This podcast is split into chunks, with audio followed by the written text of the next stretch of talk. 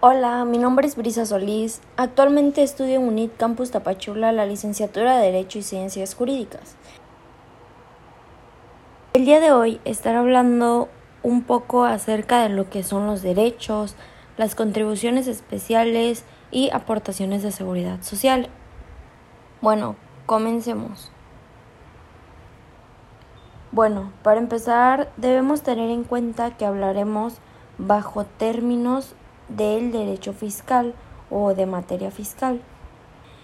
Entonces, empezando por el primer tema que son los derechos, lo definiremos como aquellas contribuciones establecidas en la ley. Citando el artículo 31 de la Constitución Política de los Estados Unidos Mexicanos, en el apartado número 4, dice, son obligaciones de los mexicanos contribuir para los gastos públicos así de la Federación como de los estados, de la Ciudad de México y del municipio al que residan, de manera proporcional y equitativa que dispongan las leyes. Bueno, pues es aquí en donde nos marca y define la Constitución que nosotros estamos obligados a dar estos derechos o dar estas contribuciones. ¿Para qué? Pues bien se dan a modo de contraprestación y a cambio el gobierno otorga a nosotros un bien o nos preste un servicio público ya sea de manera individual. Se le conoce como contraprestación o se puede decir que es una contraprestación debido a que nosotros estamos dando un pago y a cambio nosotros estamos recibiendo algo. En realidad la finalidad de estos pagos es de que el Estado pueda recuperar o cubrir el servicio que está prestando. Bueno, y por dar algunos ejemplos de estos servicios públicos que nos puede llegar a brindar el Estado es el uso de inmuebles, por ejemplo los museos, las bibliotecas, recintos culturales y artísticos, los servicios de Secretaría de Educación Pública, o los servicios de telecomunicaciones, los servicios de transporte, trámites en Hacienda, para ser más claros, por ejemplo, la expedición de algún documento o cuando acudimos a Secretaría de Relaciones Exteriores para solicitar algún pasaporte. Bueno, luego tenemos dos principios que rigen a los derechos. Primero están los principios de proporcionalidad, es decir, el Estado o la ley busca establecer cuotas fijas de derechos en donde esto, lo que tú das lo que tú pagas, cubra las siguientes cosas, que cubren para empezar una proporción de los sueldos de los empleados que prestan el servicio o atienden al usuario la proporción de los gastos fijos en los que incurre el gobierno en la prestación del servicio y el total del costo de los materiales usados en la prestación o el bien de servicio. Poniendo un ejemplo práctico, es el IMSS. Eh, cuando una persona está dada de alta en el IMSS, uno como mexicano tiene que pagar una cuota, ya sea mensual, anual, eh, de nuestros salarios. Esta cuota es mínima y a cambio el servicio se te está otorgando. Esta proporción que tú das de dinero eh, debe de cubrir el sueldo de los empleados, el costo de los materiales que se usan en el servicio y los gastos que tiene el gobierno en esta prestación del servicio. Luego está el principio de equidad que dice que, que este debe ser brindado de manera equitativa. Es decir, que nosotros al solicitar un servicio de dominio público, el Estado debe de ser exactamente el mismo para todos los contribuyentes o para todos los que estemos prestando este servicio. Bueno, luego de haber analizado los dos principios que rigen a los derechos Debemos ahora diferenciar los impuestos de los derechos. Para empezar, los impuestos son las prestaciones del gobierno y los derechos son contraprestaciones. La diferencia es que en los impuestos como prestaciones uno no recibe directamente nada por parte del Estado. Sin embargo, en los derechos sí. Tú con esa contraprestación estás pagando a cambio de un servicio. Luego, la finalidad de los impuestos es contribuir a los gastos públicos del Estado y la finalidad de los derechos es cubrir el costo del servicio que se presta. Además que los impuestos son obligatorios, es decir, que no interviene la voluntad del gobernado. En cambio, en los derechos sí, los derechos son opcionales y es ahí en donde interviene la voluntad de nosotros si nosotros queremos o no el servicio que nos está brindando el Estado. Además de que para la determinación de la tarifa, es decir, de lo que tú pagas, en los impuestos varían dependiendo la capacidad económica del gobernado, o sea, de nosotros. Y en los derechos no, sino que es una cuota ya establecida del costo del servicio y a todos es que se nos cobra por igual. Bueno, ahora pasando al siguiente tema, que son las contribuciones especiales, empezaremos por definirlo. Estas son aquellas contribuciones cuyo hecho impone y consta de la obtención de un beneficio o de un aumento en el valor de sus bienes. Según el artículo 2 del Código Fiscal de la Federación, habla acerca de las contribuciones. Nos dice que se clasifican en impuestos, aportaciones de seguridad social, contribuciones de mejoras y derechos. Y en el apartado número 3 las define como establecidas en la ley a cargo de las personas físicas y morales que se beneficien de manera directa por las obras públicas. Este es un concepto que está relacionado con la plusvalía. Por ejemplo, tú tienes una propiedad, entonces el Estado decide hacer una obra pública que está cerca de tu propiedad. Entonces, estas personas que tienen una propiedad cerca de la obra pública, pues de una u otra forma, pues la plusvalía de esta propiedad aumenta. Entonces el Estado te cobrará esta contribución de mejora por el beneficio que estás recibiendo. Bueno, ahora pues las contribuciones de mejora tienen características. Para empezar, se trata de una prestación, ya que uno no está recibiendo de forma directa un servicio, sino es una prestación o un servicio que se ha dado de forma general para todos los gobernados. Sin embargo, de forma indirecta te está prestando un beneficio en particular. Además, no interviene la voluntad, ya que no decide si quieres o no participar en este beneficio, por lo cual es una obligación pagar este, esta contribución de mejora. Debemos recalcar que esta obra pública representa un beneficio colectivo y además uno particular, porque si bien la obra, al ser pública, en general, eh, pues beneficia a toda la sociedad del municipio, del estado, etc. Pero por ejemplo, si pensamos que es la construcción de un puente que va a ser más fácil el acceso a tu casa o a tu propiedad, pues entonces en un radio determinado alrededor de la obra pública es a quienes les beneficia de manera particular. Bueno, ahora hablaremos sobre los principios de proporcionalidad y equidad respecto a las contribuciones de mejoras. Bueno, el principio de proporcionalidad significa que los tributos deben de forma justa, adecuada y razonable dar una parte del ingreso o patrimonio del contribuyente. Esto pues sin descuidar el objeto de cada tributo.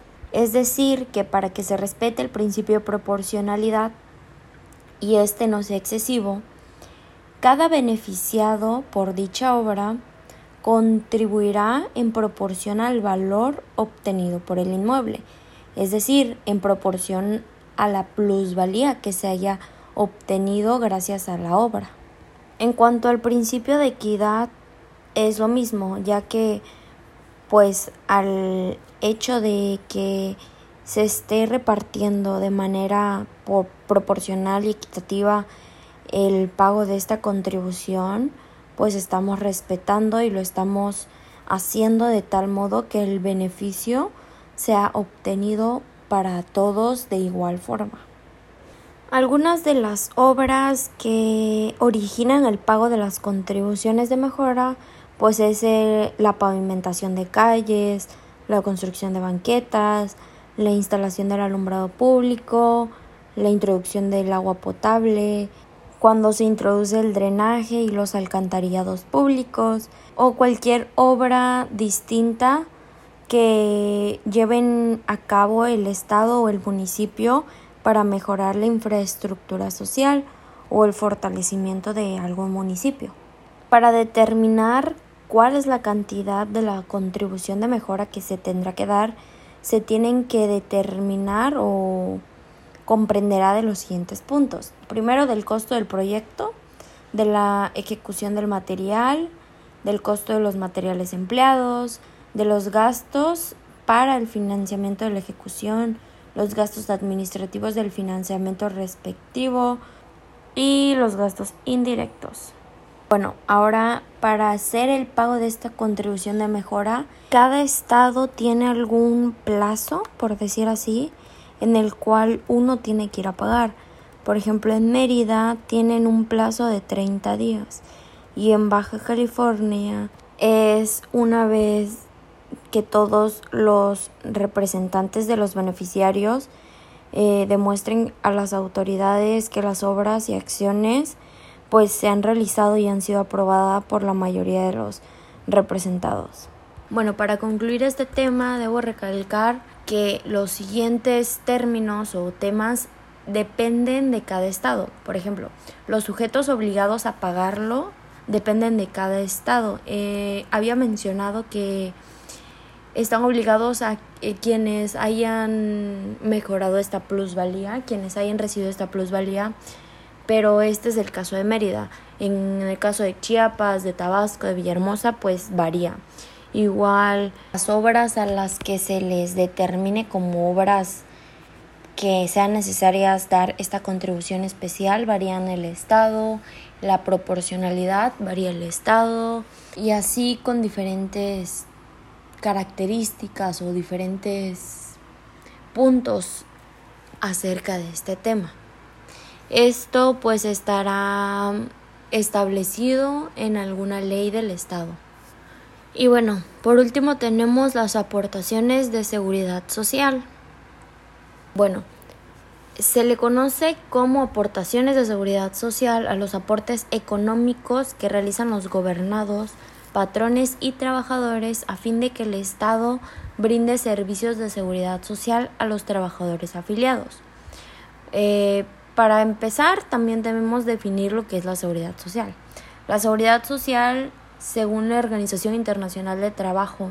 Se trata de la protección de que la sociedad proporciona a sus miembros mediante una serie de medidas públicas encaminadas a disminuir las privaciones económicas y sociales que en ocasiones la desaparición o una fuerte reducción de ingresos por causa de enfermedad, maternidad, accidente de trabajo, enfermedad laboral, desempleo, invalidez, vejez y muerte.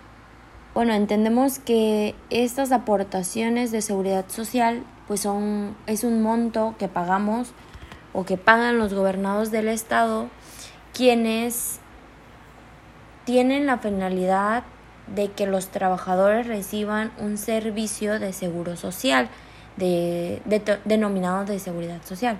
La finalidad es brindarles asistencia médica y los medios de subsistencia. Las principales instituciones que representan al Estado para brindar eh, la seguridad social a su vez se cobran de dichas contribuciones son las siguientes. El Instituto Mexicano de Seguro Social, el Instituto de Fondo Nacional de Vivienda para los Trabajadores, el Instituto de Seguridad y servicios sociales para los trabajadores del Estado, En Chiapas es el caso del, es el caso del ISTECH, Instituto de Seguridad Social del Estado de Chiapas, eh, la Secretaría de Salud, la Secretaría de Marina, Secretaría de Defensa Nacional, entre otras. Sin embargo, estas dos primeras que mencioné, el IMSS y, e Infonavit, son instituciones o órganos estatales que son los más representativos quienes brindan seguridad social para los trabajadores eh, pues de la iniciativa privada. Todo esto acerca de la seguridad social de los trabajadores eh, tenemos fundamento en el artículo 123 en la Constitución Política de los Estados Unidos Mexicanos, el cual nos dice que toda persona tiene derecho al trabajo digno y socialmente útil. Además, en este también nos menciona que la seguridad social se organizará conforme a las siguientes bases y nos mencionan ciertas características o bases de las que se tiene que tomar en cuenta. Entre ellas nos menciona que debe de cubrir accidentes, enfermedades, eh, de que las mujeres no deben realizar trabajos que exijan esfuerzo durante el embarazo, que los familiares de los trabajadores tendrán derecho a la asistencia médica, además de que se establecerán centros para vacaciones y para recuperación de enfermedades o de accidentes y se proporcionarán a los trabajadores habitaciones baratas en arrendamientos o ventas conforme a los programas de previamente aprobados. Por ejemplo, el, es el caso de Infonavit. Ahora, respecto a los pagos, eh, en el caso del IMSS nos menciona que el día 17 del mes se deberá hacer esta aportación de seguridad social. Sin embargo, se paga de manera bimestral, es decir, cada dos meses. Además, existen diferentes métodos para pagar el, el servicio que se te está prestando. Por ejemplo, depende en base al tiempo y al porcentaje. Además, uno de los servicios que te presta el IN son las guarderías y pues en edades avanzadas también el retiro, casas de retiro. Bueno, y en conclusión acerca de estos tres temas, en lo personal, yo ya me había relacionado anteriormente con estos tres conceptos. Personalmente, pues con los derechos yo había tenido una interacción este con los pasaportes. Sin embargo, yo no sabía que esto era un derecho público.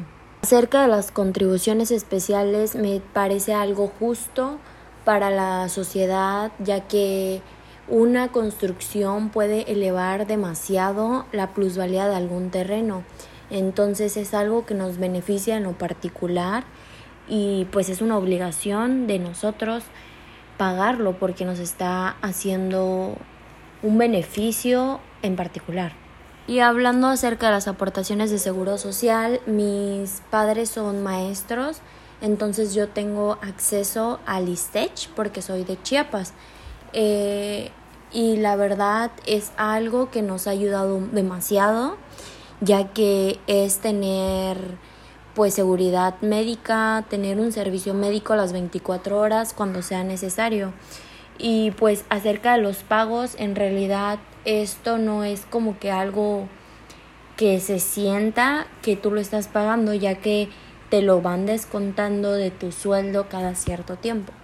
Además de las facilidades que te da el gobierno para pues tener una vivienda, por ejemplo el Infonavit. Y me parece muy importante que el gobierno considere a todos sus trabajadores en materia fiscal, además de que vele por todos los mexicanos dependiendo de nuestras necesidades que se tienen en el país, en el estado, en el municipio. Y pues la repartición de estos bienes, de estas aportaciones o contribuciones de manera colectiva, proporcional, además de ser de una forma igualitaria. Y pues eso sería todo. Mi nombre es Brisa Solís. Muchas gracias.